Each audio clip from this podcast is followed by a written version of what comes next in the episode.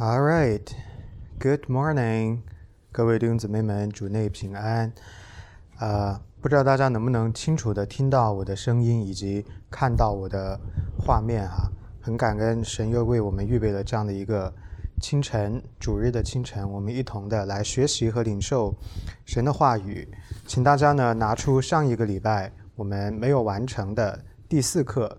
改革宗神学与属灵生命成长，我们要看第四课的后半部分。我们上一周呢讲到的是唯独圣经。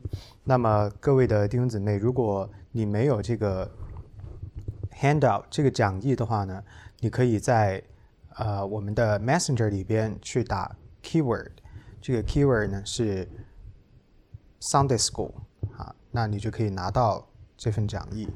好，我们现在请已经。预备好的弟兄姊妹们，来看到讲义的部分。上一周呢，我们讲到了一些对唯独圣经的误解，同时呢，我们也讲到了什么是唯独圣经的具体的定义。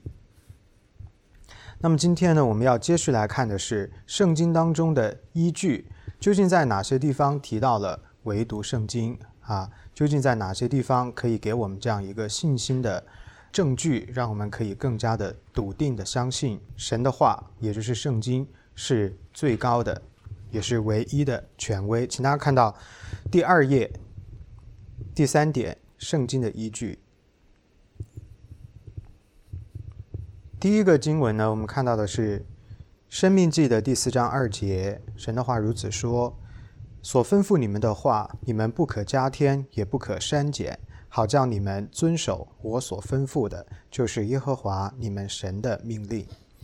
十二章三十二节说：“凡我所吩咐的，你们都要谨守遵行，不可加添，也不可删减。”所以呢，这一段告诉我们，圣经有一个完整性在那里，神所吩咐的不能够增加，也不能够减少。那么也就是说。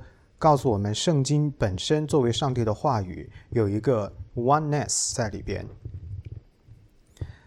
好，我们再来看下面的经文，到第三页，诗篇第十九篇七到十一节：耶和华的律法全备，能苏醒人心；耶和华的法度确定，能使愚人有智慧；耶和华的训词正直。能快活人的心，耶和华的命令清洁，能明亮人的眼目。耶和华的道理洁净，存到永远。耶和华的典章真实，全然公义，都比金子可羡慕，且比极多的金金可羡慕，比蜜甘甜，且比蜂房滴下的蜜甘甜。况且你的仆人因此受警戒，守着这些，便有大赏。这里边所提到的耶和华的律法、耶和华的法度、耶和华的训词、耶和华的命令、耶和华的道理、耶和华的典章，啊，这些呢都是不同的方式在讲同一个东西，就是圣经，也就是神的话语。因此呢，这一段经文诗篇十九篇呢，是一段的赞美，对神的话语所发出的赞美。这是告诉我们神的话是多么的完美，多么的美好啊！所以呢，这一段话里边是告诉我们说，嗯，神的话呢是绝对的有权威的，绝对的有价值的，绝对的对我们的人生是有这样的一个指教的意义和功效在当中的。那这样的一个 perfection，这是神话语的 perfection，使得诗篇的作者发出这样子的赞美来。好，我们再看下面一个诗篇一百一十九篇的第九节：少年人用什么洁净他的行为呢？怎么样？年少的人 young adults，包括我们的 teenagers 小朋友们，包括我们现在已经长大成人的这些的 adults。啊，我们要用什么来洁净我们的行为呢？答案非常的简单，就是遵行你的话。你就是上帝，就是 listen and obey God's word。那么一百一十九篇十一节，我要将你的话藏在心里，免得我得罪你。这是告诉我们弟兄姊妹们为什么要读经。读经呢，就是一个。把神的话藏在心中的过程，如果你都不读，你放什么宝贝在你的心里面呢？所以，不管你读得懂还是读不懂，你的理解的程度是低还是高啊，没关系，先把它吃下去，先把它读进去。这些话呢，到了某一个时刻，圣灵就会使用它。一百一十九篇的第一百零五节说：“你的话是我脚前的灯，是我路上的光。”新约当中呢，也有引用这段话。那这句话呢，非常的直白了。那么再往下，一百一十九篇的一百三十节：“你的言语一解开，就发出亮光，使愚人通达。”所以整个诗篇的第一百一十九篇告诉我们啊，上帝的话语是足够使我们的路。我们的人生道路保持纯净，保持圣洁。如果我们将神的话放在我们的心中，那么我们就可以得到一个内在的生命更新的力量，不至于犯罪得罪他。同时呢，也告诉我们说，没有任何的事情是需要加添在圣经之上的，圣经是完全足够的，因为圣经是一解开发出亮光，使我们啊。通达，那也照亮我们人生前方的道路。所以这些的经文啊啊诗篇的这种赞美式的言语啊，都是由心而发啊。所以我相信呢，大部分的弟兄姊妹在线上的啊，包括我们现场的，也都是可以有这样的感受哈。好，我们再来看下一个证据，圣经的依据，以赛亚书八章二十节：人当以训诲和法度为标准。他们所说的“若不与此相符，必不得见晨光”，必不得见晨光的意思就是死亡啊。当有人所传讲的跟圣经不符，训诲跟法度其实就是圣经的意思，要以圣经为标准。当有人传讲的与圣经不符，那么他的结局就是死，因为神的话是至高的标准，是不可摇动、不可改变的。好，再来马太福音第四章一到十一节。那这一段经文比较长，我就不要在这儿挨着念了，因为我们之前其实已经讲过了这段经文。主耶稣在旷野当中受试探啊，他是怎么样回应魔鬼撒旦的试探的？他是如何使用引述上帝的经文？那我只提几点啊，请大家看到第四节，经上记着说。人活着不是单靠食物，乃是靠神口里所出的一切话。第七节经上又记着说：“不可试探主你的神。”好，然后再往下第十节，因为经上记着说：“当拜主你的神，单要侍奉他。”这些的经文都是主耶稣用来回应魔鬼撒旦的引诱，给我们看到非常清楚的一点，就是他如何回应撒旦的引诱呢？用神的话。经上记着说，这经不是别的经，就是圣经，就是神的话。神曾经说过这些话，连主耶稣基督自己都要使用这些话来回应撒旦的引诱。这个呢，在我之前的正道当中已经说过了。这就是我们人胜过啊撒旦的引诱啊试探啊这样子的一个法宝，一个秘诀哈，就是要用神的话语。我们再看下面一个马太福音。十五章一到九节，那时有法利赛人和文士从耶路撒冷来见耶稣，说：“你的门徒为什么犯古人的遗传呢？因为吃饭的时候他们不洗手。”耶稣回答说：“你们为什么因着你们的遗传犯神的诫命呢？神说当孝敬父母，又说咒骂父母的必治死他。你们倒说无论何人对父母说，我所当奉给你的已经做了贡献，他就可以不孝敬父母。”这就是你们借着遗传废了神的诫命，请大家注意这句话：借着遗传废了神的诫命。假冒伪善的人呐，以赛亚指着你们说的预言是不错的。他说：“这百姓用嘴唇尊敬我，心却远离我。他们将人的吩咐当作道理，教导人，所以拜我也是。”枉然。马可福音七章五到十三节也记载了同样的内容，我在这儿就不要再读了。那么这一段话当中讲到的是法利赛人和文士挑战耶稣基督，说他的门徒吃饭的时候不洗手。这个洗手呢，啊，尤其是在我们今天整个全球都在对抗 coronavirus 的时候，洗手好像是有特别的一个健康的意义。不过在这里的经文讲到的洗手，除了有健康的指标之外，它当然也是跟旧约的祭司制度献祭的这个洁净呃之礼啊是有关系的。他们认为说，如果你吃饭的时候不洗手呢，你就是不洁净的，这个是违背了旧约圣经当中的一些关于献祭的规条。啊，我们不是很清楚这些的规条究竟是不是圣经的，呃，出自圣经的。那主耶稣呢，在这里就是要来启示我们这件事情啊。那耶稣基督用什么话来回复他们呢？说你们呢，为什么要借着遗传废了神的诫命呢？这是什么意思呢？就是说法利赛人篡改了旧约的话语，改变了或者叫 created，就是创造了。一些新的人造的律法叫 man-made law，这个呢，在我之前的正道当中，我已经跟大家讲解过是什么意思。而法利赛人所创造的这种人造的律法啊，是一种枷锁，这个不是圣经旧约的原意。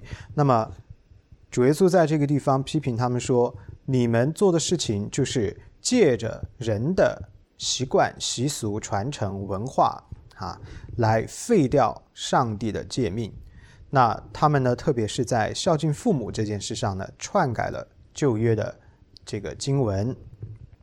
所以呢，主耶稣呢是在这个地方引用圣经的话批评他们啊。第四节，神说当孝敬父母，神说的话是不能够改的啊。那么第六节说，这就是你们借着遗传废了神的诫命。这表示是说法利赛人篡改了上帝第四节主耶稣所引用到的那句话：“当孝敬父母。”而第五节呢，就讲述了他们是以什么来替换上帝的话语，也就是人的传承啊，人的习惯、人的习俗。所以在这个地方，其实要引发我们在线上的各位弟兄姊妹，包括在现场的弟兄姊妹，我们的思考：为什么我们做基督徒的？不是活在文化当中，而是活在真理的里面。文化跟真理是有差别的，文化是相对的，真理是绝对的。所以，请大家一定要好好的思考这些话。你怎么样才能够得到释放啊？你在文化当中是受捆绑的，但是你只有在真理的里头才是得释放的。OK，那么第七八九节呢？刚刚这段经文，主耶稣的批评是非常严厉的，说以前。以赛亚所说的预言是真的，你们这些人呢，都是拿嘴巴尊敬我，但是心却远离我。那所以的话，你们敬拜我也是枉然。这句话的意思呢，就是说，因为你们并没有遵行神话语的意思，所以无论你们做什么，你们篡改了神的话，这个呢是冒犯神的，所以你们做什么也都是没有意义的。而真正神所需要的是什么呢？就是遵行上帝的话语，因为上帝的话语是至高的，是最重要的。好，我们翻到第四页，看下面的一条的证据，《使徒行传》第十七章十到十一节。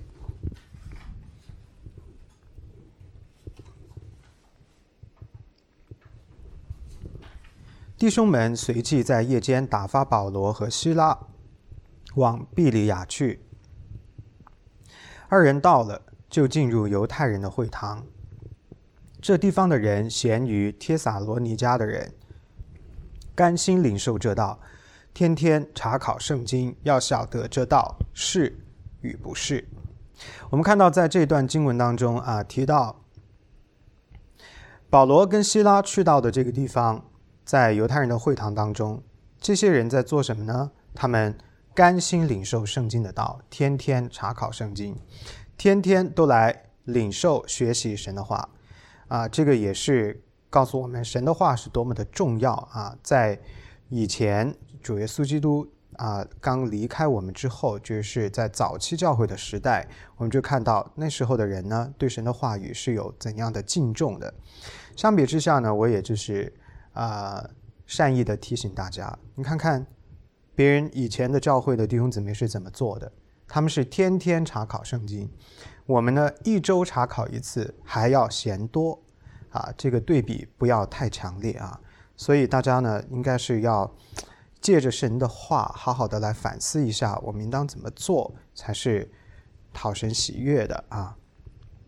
好，再往下，临前第四章六节，弟兄们，我为你们的缘故，拿这些事专比自己，转比自己和亚波罗，叫你们效法我们，不可过于圣经所记，免得你们自高自大，贵重这个轻看那个。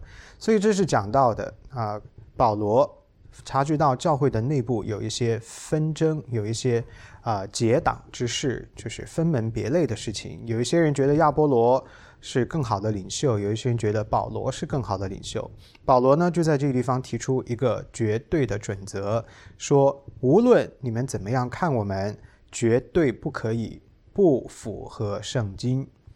所以呢，这就是为什么在大概三周前的讲道的里头，我也跟大家讲过关于偶像的问题。教会也是有偶像的，教会的偶像就包括了所谓的名目啊，所谓的大的牧者。当很多的人是基于追寻这些人、跟从这些人而丢弃了圣经的时候，我们发现哈，长远来看，他们的生命始终还是是缺少活力的。所以，保罗的这样的一个批评，提出一个新的标准：所有的基督徒只能够仰望一个共同的标准。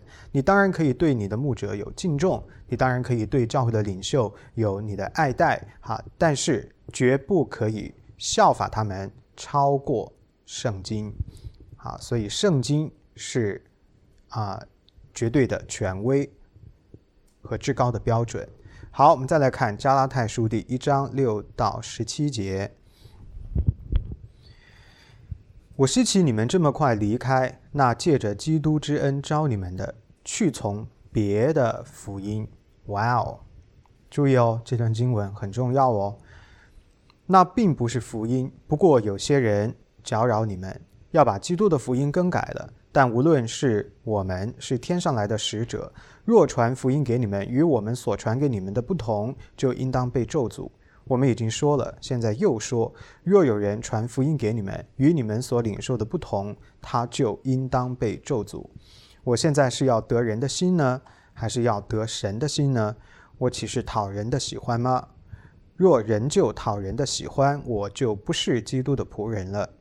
弟兄们，我告诉你们，我素来所传的福音不是出于人的意思，因为我不是从人领受的，也不是人教导我的，乃是从耶稣基督启示来的。你们听见我从前在犹太教中所行的事，怎样极力逼迫残害神的教会。我又在犹太教中，比我本国许多同岁的人更有长进，为我祖宗的遗传更加热心。然而，那把我从母腹里分别出来，又施恩招我的神，既然乐意将他儿子启示在我心里，叫我把他传在外邦人中，我就没有与属血气的人商量，也没有上耶路撒冷去见那些比我先做先使徒的，唯独往。阿拉伯去后，又回到大马士革。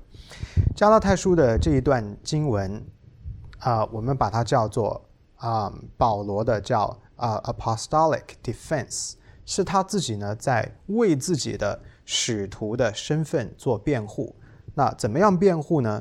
他首先提出来说，如果你们离开了耶稣基督，脱离了神的话，你们去听了别的福音。那我现在告诉你，你们听见的那不是福音，福音是有标准的，福音是有准则的。神的话就是福音。如果你们跑去了，听到跟我们所讲的内容不一样的，那么这不是正确的福音，你们不应该听从。那就有人问了：你怎么说你讲的就是福音呢？你凭什么这么说呢？紧接着保罗就说了：我所传给你们的福音。不是出于人的意思，他就来证明或者叫维护他所传讲的福音的正统性。第十一节，他说：“我所传的不是出于人的意思，也不是从人领受的。换句话说，保罗所传的福音不是被教导出来的福音，而是从何而来呢？耶稣基督启示而来。耶稣基督是什么呢？The living Word of God。”是神活着的话语，所以保罗在这个地方就是要告诉他们，我所传讲的福音是直接出于神的话语，主耶稣基督。他活着的话语本身，所以不是从人来的。虽然我很有能力，虽然我比同龄的人都更加的长进，但是我告诉你们，我所传讲的福音不是出于人的授意传讲或者是教导。特别他在第十六节、十七节那个地方还提到了其他的使徒，他说。既然神乐意将他的儿子启示在我心中，叫我把他传在外邦人中，我就没有与属血气的人商量。谁是这些属血气的人？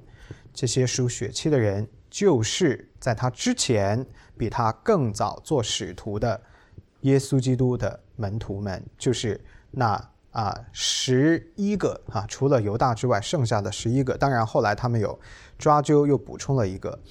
那么这些的使徒们在耶路撒冷整个的信仰的中心呢，就是早期教会的领袖哈。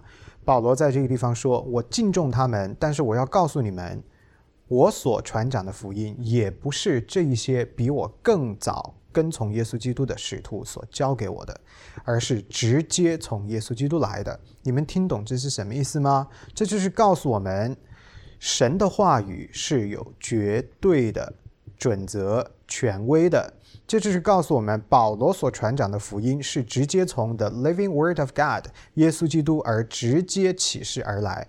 因此，如果你听到的福音跟圣经讲的福音不一样，跟保罗所从耶稣基督领受的福音不一样，那么你就不应该听从，那个就是假的福音。啊，第七节讲得很清楚了，那并不是福音。不过，有些人搅扰你们，把基督的福音更改了。什么叫把基督的福音更改了？当然就是篡改了神的话。那今天这种事情有没有在发生呢？当然有。比如说大家都很熟悉的耶和华见证人会有发布呃有发行自己的版本的圣经啊，这个圣经不是神的话。它可以被称为圣经，它也可以在封面上写上 “The Holy Scripture of Bible”，它可以写上这样的话。但是它里边关于耶稣基督的属性的部分被修改了，被改动了，所以这不是神的话。请大家呢要学会去分辨这些的事情。只有啊，我们现在所啊手中所捧读的这本圣经啊，没有经过。人为的篡改的这个呢，才是神完整的启示跟话语。OK，再往下，以弗所书第二章二十节，并且被建造在使徒和先知的根基上，有耶稣基督自己为房角石。所以呢，教会的传统是怎么来的？教会今天所教导的，包括我其他的牧师，我们为什么要教导这些的东西？因为今天的教会是建造在使徒跟先知的根基上，但是仅仅有人可以吗？足够吗？不足够，要有耶稣基督为 cornerstone。cornerstone 是干嘛的？基础啊，基石啊。所以呢，耶稣基督亲自的做我们自己的标准。所以基督是教会的元首，请大家一定不要忘记，耶稣基督是。神活着的话语，The Living Word of God。OK，再往下，提摩太后书三章十四到十七节。但你所学习的、所确信的，要存在心里，因为你知道是跟谁学的，并且知道你是从小明白圣经。这圣经能使你因信基督耶稣有得救的智慧。圣经都是神所漠视的，与教训。督责使人归正，教导人学艺，都是有益的，叫属神的人得以完全，预备行各样的善事。整段经文最重要的就是十六节，说圣经都是神所漠视的，就是告诉我们说，All Scripture is inspired by God。很多人问我这个问题，说为什么神说的话？他说他的话是真的，他说圣经是真的，就是真的。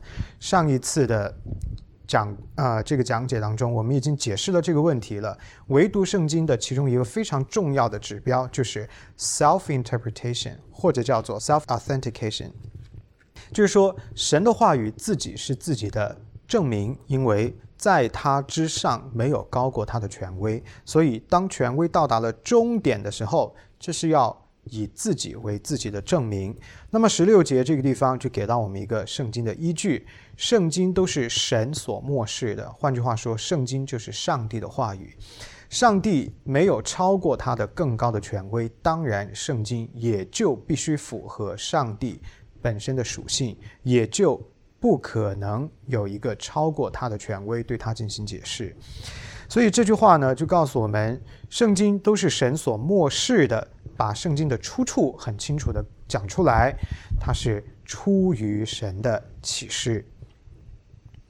好，再往下，希伯来书第六章十三节。当初神应许亚伯拉罕的时候，因为没有比自己更大可以指着启示的，就指着自己启示。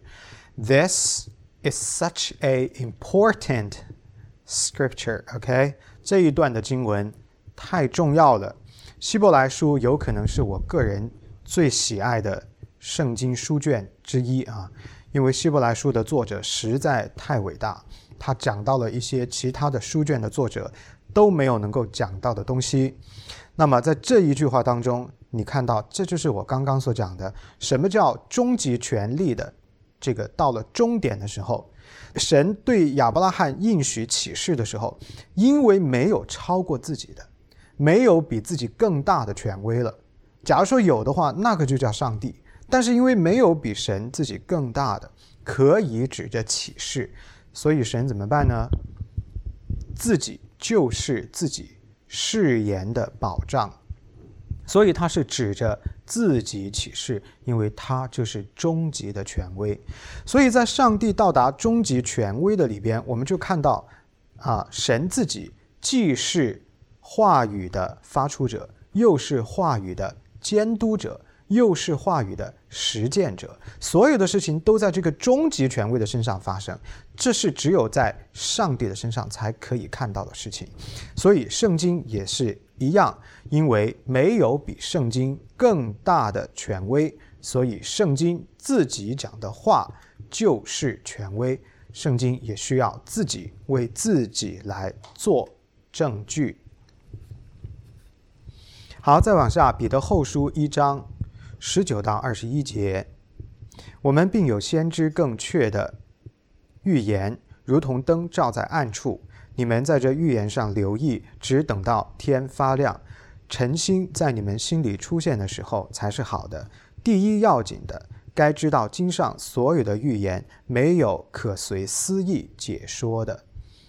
什么叫做随私意解说？上一次的讲。这个教导当中，我已经已经给大家解释过了，为什么我们 PCA 的教会所使用的讲经的方式、讲圣经的方式叫做 expository preaching，因为另外的一些的方式，比如说 topical preaching 或者 topical sermon，不是不可以用，当然是可以的，也有它的长处哈，但是它有一个潜在的最大的危机或者是一个危险，就是非常容易使人的思维。先入为主，超过圣经话语本身。可是你看到了这一段经文，告诉我们说，圣经上面的话不可以随私意解说。那就是说，当我们讲解圣经的时候，我们总是要依附一定的思维活动，要依附一定的标准。那依附什么呢？至少我们知道，不能依附自己的心思意念，而是要以神的话语本身。作为教导的权威，所以这句话无疑是在告诉我们：以经解经怎么来的？啊，以经解经怎么来的？为什么我们的教会要做这些事情？为什么我们要扎实的教导神的话？啊，为什么我们要想方设法的将这个周间的活动、教导神圣经的这些的话语的活动开展起来？啊，为什么我们要使用 expository preaching？都是为了一个目的，就是要 let the scripture speak for itself，要让神的话自己发出声音来。只有神的话才可以啊 penetrate your soul and your spirit。所以呢，这个呢是呃一个很好的圣经的依据啊，希望大家呢可以了解到。当我们在解释圣经的时候，不可以随从解释的那个人自己的私欲，而是要符合圣经的启示。最后一段的经文，《启示录》二十二章十八到十九节：“我向一切听见这书上预言的做见证。若有人在这预言上加添什么，神必将写在这书上的灾祸加在他身上；这书上的预言，若有人删去什么，神必从这书上所写的生命树和圣城删去他的份。所以，神的话可不可以增加？可不可以减少？Absolutely not. OK，你不可以。加任何的东西进去，你也不可以减任何的东西，你不可以按照你自己的意思去篡改神的话语，去修改它啊，变成符合你自己需求的这样的一个东西。那不能够增加，不能够减少。Once again，这是什么意思呢？这个就是 the oneness，oneness of the Holy Scripture。所以它是一个一体性，是一个 organism，是你不能够改变它的，不能够。去掉一部分也不能够加入一部分，破坏它的完备。这个呢，就是所谓的圣经的全备和 complete。It's completed. OK, it's ready and completed. It's perfect. 所以呢，你如果做任何增加或者减少、篡改的动作呢，都是破坏神话语的完美性。OK。以上的这些的经文呢，我希望大家已经感受到了为什么会有宗教改革运动，为什么宗教改革运动当中会呃出现唯独圣经这样子的一个五个唯独之一，而且呢，在我个人的观念当中，我认为唯独圣经是五个唯独的根基。如果圣经的地位不能够被确立，圣经的权威性不能够在你的生命当中得以建立，那么当然你就无从理解。神的话语啊，很多的这个呃生活当中的问题啊，你是没有办法活出来的啊。所以，圣经在个体生命当中应该居于权威的地位，在群体当中，也就是教会当中，也应该居为权威的地位。圣经在任何人的生活活动，在任何人的思维活动、任何人的情绪活动、任何人的意识活动当中，都应该居为最高的地位。那现在你就要想一想了，你平常的生活中，你看问题、想问题，是不是从圣经出发？啊，你的思考，你对事物的这个现实的反应，你最自然的那个反应，是不是从圣经出发？如果不是，那就表示你对圣经它的权威性还不够了解，还不够深刻，这个根扎的还不够深，所以要怎么办呢？啊，要多读圣经，啊，要多祷告，祈求圣灵的帮助。好，接下来我们再来看另外的一个证据，是所谓的神学性的证据哈。刚刚呢是经文的依据，现在我们来看神学神学性的依据。因为圣经是神的话语啊，这个是刚刚提摩太后书三章十六节告诉我们的，神的圣经都是神所漠视的啊，所以呢，圣经就是神的话，这一点毋庸置疑啊，没有任何人可以否认这一点。那么。因为圣经是神的话，所以圣经确立自己就是神的话语，也就是说，神的话自证自己是神的话，self authentication，或者叫 self attestation。圣经否定除自己以外的其他的东西。既然他肯定了自己，当然也就排斥了其他。这个就是真理的排他性。如果圣经说只有一个东西是真的，那么除了那个东西之外都是假的。圣经如果说我是权威，我是唯一的权威，那么它之外的任何的东西都不是权威。所以圣经在肯定自己的同时，也否定了其他的东西。比如说，教会的传统是神话语的可能啊，这个道理非常的简单。打个比方说，如果你今天交往了一个女朋友，你娶了她做了你的太太，这就是你做了一个决定。当你选定这个人，你决定要跟他共度余生的时候，你就同时否定了其他有任何跟其他的异性啊有这种所谓的暧昧情愫的可能。当你在做一个决定的时候，你同时做了否定其他一切可能性的另一个决定。这就是圣经在肯定自己话语是唯一的真理的时候，也否认了其他任何的素材是权威啊。那么，圣经谴责将人类的传统凌驾于圣经之上，教会传统不可以，人类的文化也不可以，我们的习俗也不可以，我们的生活习惯所谓的经验也不可以啊。在这儿呢，我顺带多说一句，有人说你没有结婚，你是单身，你也没有孩子，所以呢，你不懂得什么是婚姻，你也不懂得什么是教养孩子。大家觉得从这个角度来看，你觉得这话能成立吗？如果婚姻、如果教养孩子是经验主义，也就是说你要经历过了，你才会懂的话，那么主耶稣没有结婚，主耶稣也没有孩子。那保罗没有结婚，保罗也没有孩子，所以他们就没有资格教导我们吗？当然不是，这就是我们啊。提出这些疑问的原因，是因为我们对什么是圣经的启示性了解不够。你如果知道它对你的生命生活是全方位的启示，包括了你没有经验的那些的事情，那你都可以从圣经当中得到完整的这样的一个呃启示。那你就知道，婚姻也好，教导孩子也好，都在圣经中，这不是什么经验主义的问题啊。我我可能永远单身。我可能永远没有自己的孩子，但是我仍然可以帮助你认识什么是圣经所启示的婚姻。我也可以告诉你什么是圣经对我们基督徒教养孩子的终极的目标。所以，传统文化这些都是在圣经的下面的，它不能够超过它啊。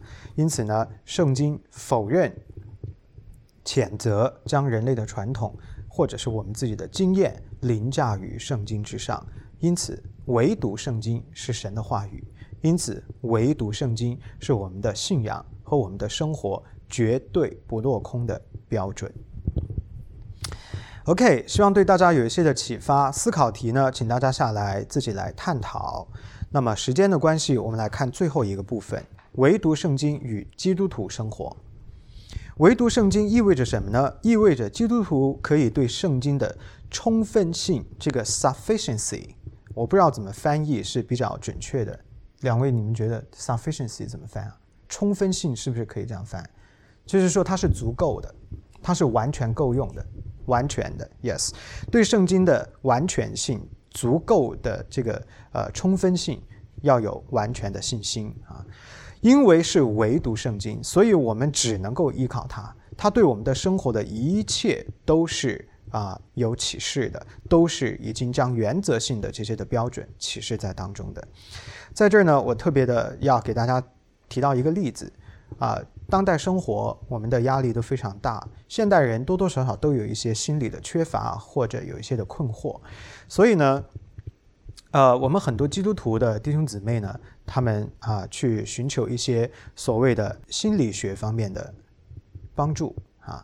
那么，通常在跟我接触的教会弟兄姊妹当中呢，我会鼓励他们：你应该首先考虑的不是心理学的帮助，而是基督徒咨询的帮助，是 Christian counseling 跟 psychology 哈，这是两个不一样的概念。虽然他们有一些地方是 overlap，没有哪一个更好，哪一个更不好，但是你要明白的是说，当你的人生出现问题的时候，你首先应该想到的不是 medical。不是医学，不是 clinical 的这个 psychological therapy 啊，不是这个，而是应该是 as a Christian，Bible is sufficient to your life for your life。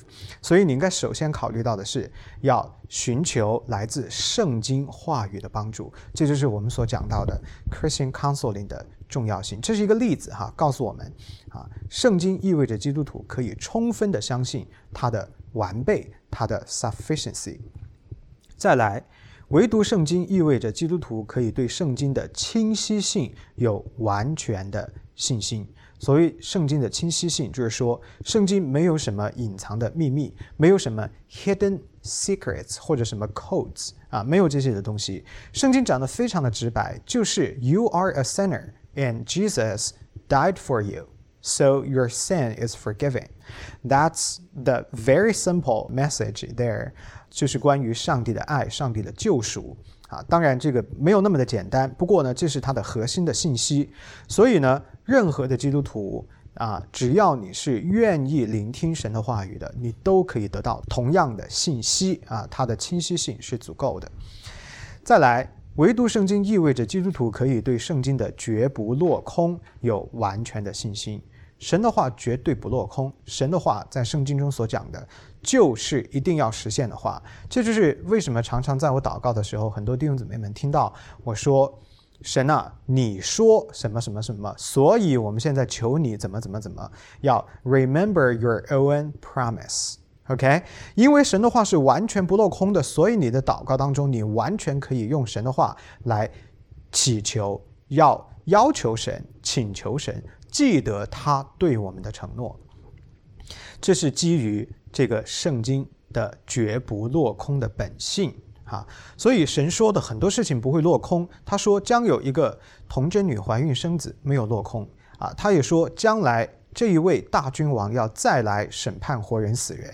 也不会落空。虽然我们现在还没有看到，但是 it's going to happen, it will happen. OK，再来第四一点，唯独圣经意味着基督徒可以对圣经的能力有完全的信心。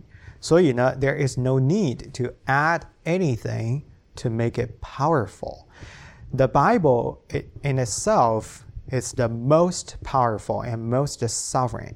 OK，是 the most sovereign authority，所以圣经本身是至高的、至高的权威。什么叫至高？我已经跟大家讲过很多次了，就是在它的上边没有超越它的，所以它所有讲到的内容。 都是有权柄的，神的话是有权柄的，神所讲出的话，在圣经当中所启示的话语是绝对有权威的。这个呢，就是他的能力是一个完美的、完全的能力啊！你可以 trust in the power, the absolute power of the Bible。再来，唯独圣经可以将我们从人的文化、传统、习惯或者是律法当中。释放出来。这里的律法不是说叫你不要遵纪守法，这里的律法指的是旧约的律法，靠守住律法称义的意思哈。只有圣经可以使我们得以真正的自由，因为圣经划清了人人性的边界啊，伦理的边界，道德的边界啊，还有跟神的关系的边界啊，属灵的边界。啊，包括我们肉体的边界啊，肉体行为的边界等等，所以只有圣经把这个 boundary 画清楚啊。当我们知道边界在哪里的时候，同时我们知道了什么呢？我们的空间在哪里？这就是所谓的真自由啊。康德说，真正的自由不是想干什么就干什么，而是知道什么是错的，你就可以不去做，那就叫自由。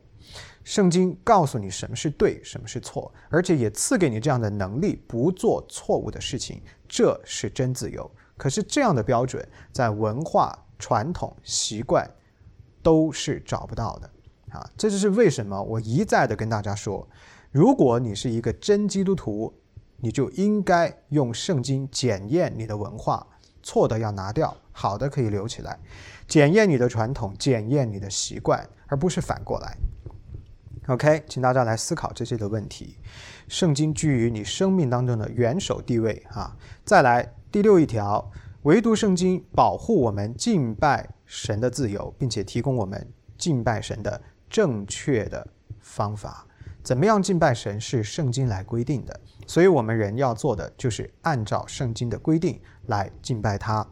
所以呢，啊，我们为什么会常常提到？主日的时间，在我们的教会当中告诉大家，请大家呢要啊守时，而且呢告诉大家，在主日这一天要把时间分别为圣，归给耶和华神啊，不要去做一些世界里边的事情啊。这些呢就是基于圣经在啊很清楚的启示里边告诉我们什么是敬拜神的正确的方法。所以我们的教导呢，是完全按照圣经所要求的敬拜神的方式。这个当中呢，还包括了拜偶像的问题。啊，圣经明确的说，你不可以啊为耶和华的形象去雕刻任何的偶像，当做神来敬拜他。这些呢，也都是关于我们如何敬拜神的方法。So, how we should rightly worship God, uh, is restricted by The Holy Scripture 啊，这个是请大家要记得的。第七点，唯独圣经意味着基督徒在对圣经的渴慕和学习上必得长进啊！你如果不读圣经，不渴望圣经，不渴慕神的话，你绝对不会长进，绝对不会长进啊！但是如果你渴慕神的话，只要你敲门，就一定给你开门；只要你愿意伸手向神去求，神就一定赐给你啊！但是就怕你不求啊！如果你不求，你没有这样的热忱，当然你也就必得不到。第八一条，唯独圣经意味着基督徒的生活必须顺服于上帝的话语。那么，生活经验哈，这里提到的是说，We must always interpret our experiences from God's word，啊，not to interpret God's word from our experience。这个我刚刚已经讲过了啊。谁是权威，就要把它放在最高的地位，他是唯一的标准，就要用它来解释一切，而不要反过来。啊，在我们的中间呢，有一些弟兄姊妹不仅仅是用自己的生活经验去解释上帝的话，去检验上帝的话。我说了，这是死路一条，你要当心你这样的做法啊，这样是没有生命在里边的。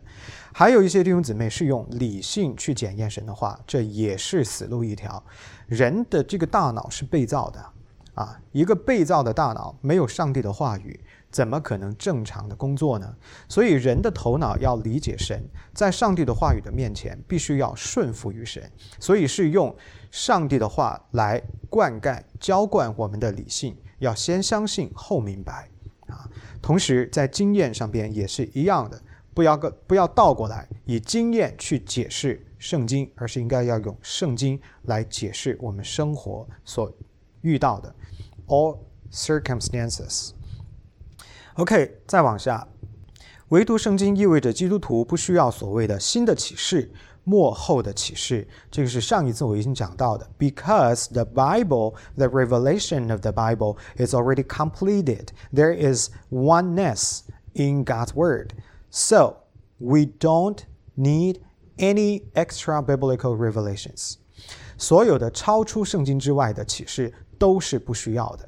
你用这一点，你就可以看清楚。 多少的异端邪教都是栽在这一点上，只要你把这一点一看清楚了，你一看这个世界啊，各种奇奇怪怪的宗教，你是很清楚的，你测透万事啊，你明白吗？这就是圣经给到你的智慧啊！谁跟你说啊，我领受了新的启示？谁跟你说我在哪里挖挖挖挖到了一个什么什么金盘啊，什么这个那个的，上边有写了什么新的启示是圣经中没有的？Do not believe it, OK? Do not believe it. 那这些呢都是违背上帝话语、唯独圣经的完整性的。最后一点，唯独圣经使我们避免相信人的智慧，超过相信上帝的话语。也就是告诉我们说，比如说我是大家的牧者，你们是不是应该要对我有信任呢？Yes，但是对我的信任不要超过圣经啊。我多次的跟大家说，无论多么伟大的圣经学者，多么伟大的牧者，他都只是一个罪人啊！所以，请大家呢要有这样的一个平衡的观念来看待这些事情，让我们知道，唯独圣经不是唯独领袖，不是唯独人的智慧啊，是唯独圣经。所以，当你在听我讲解的这些内容的时候，你也应该要分辨的去听啊。我发现我们华人的弟兄姊妹呢，不喜欢动脑筋，反正，啊，好像我们的教育就是这样子的，别人说什么我就接受啊，这样子很不好。我告诉给你们的，我当然希望你们专心听，但是呢，第一，我有没有给出圣经的依据？第二，你们有没有在圣经中找到圣经的这样的佐证啊？要有圣经的权威啊，不然的话，我们。怎么敢随意的讲这些话呢？所以呢，请大家要避免相信人的智慧，超过相信上帝的话语。我们所讲的是符合圣经的内容的时候，当然你就应该要相信；但如果我们讲的不是符合圣经的时候，你应该要讨神的喜悦，而不是讨人的欢喜。你应该要坚定的选择神，而不是选择人。所以在这儿呢，我也告诉大家，如果有一天，我讲的内容跟圣经不符了，欢迎你们批评指正啊，把我也带回到圣经的里面。OK，最后的部分呢是这个 sola Scriptura 这个唯独圣经，在 Westminster Confession of Faith 英文版的。如果大家读英文比较清楚的话呢，你可以去读一读啊，参考一下前边的中文。那么下一个礼拜呢，我们还会二十九号接续的在网上跟大家共同的来教导啊，下一个部分，第二个部分是。唯独基督的部分也是非常重要的部分。我盼望这些的内容可以把你的生命带到一个更成熟的地方，可以更加的与神亲近。呃，just a, quick announcement，在结束了今天的这个教导之后呢，我们会有一个 break。那十点四十五是我们的 worship service，请大家早一点把你的这些东西都预备好。我们的这个呃 live streaming 呢不会 cut off。我们会一直切换一个屏幕，放一些背景的音乐，但是始终还会在这个地方。请大家十点四十五早一点准点的回来。Let's pray，我们一起祷告。天父，我们感谢你的话语，谢谢你启示给我们神。啊，圣经都是神所漠视的。谢谢你借着你自己的话告诉我们，唯独圣经跟我们基督徒生命生活的方方面面都是有关的。愿我们成为一个高举圣经的基督徒，愿我们的教会始终高举神你自己的话语。求主你祝福我们接下来的崇拜，我们的网络，我们在各个地方不同的弟兄姊妹，愿我们的心都被你的圣灵所啊凝聚在一起。感谢天父垂听。我们这样子不配的祷告，乃是奉救主耶稣基督得胜的名，阿门。